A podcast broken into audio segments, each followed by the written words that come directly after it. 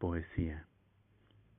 Eres la compañía con quien hablo de pronto, a solas.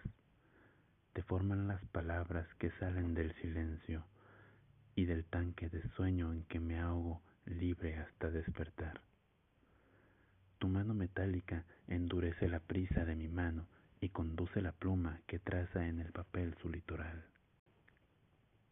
Tu voz, hoz de eco, es el rebote de mi voz en el muro y en tu piel de espejo me estoy mirando mirarme por mil largos, por mil largos segundos. Pero el menor ruido te ahuyenta y te veo salir por la puerta del libro o por el atlas del techo, por el tablero del piso o la página del espejo, y me dejas, sin más pulso ni voz, y sin más cara, sin máscara, como un hombre desnudo en medio de una calle de miradas.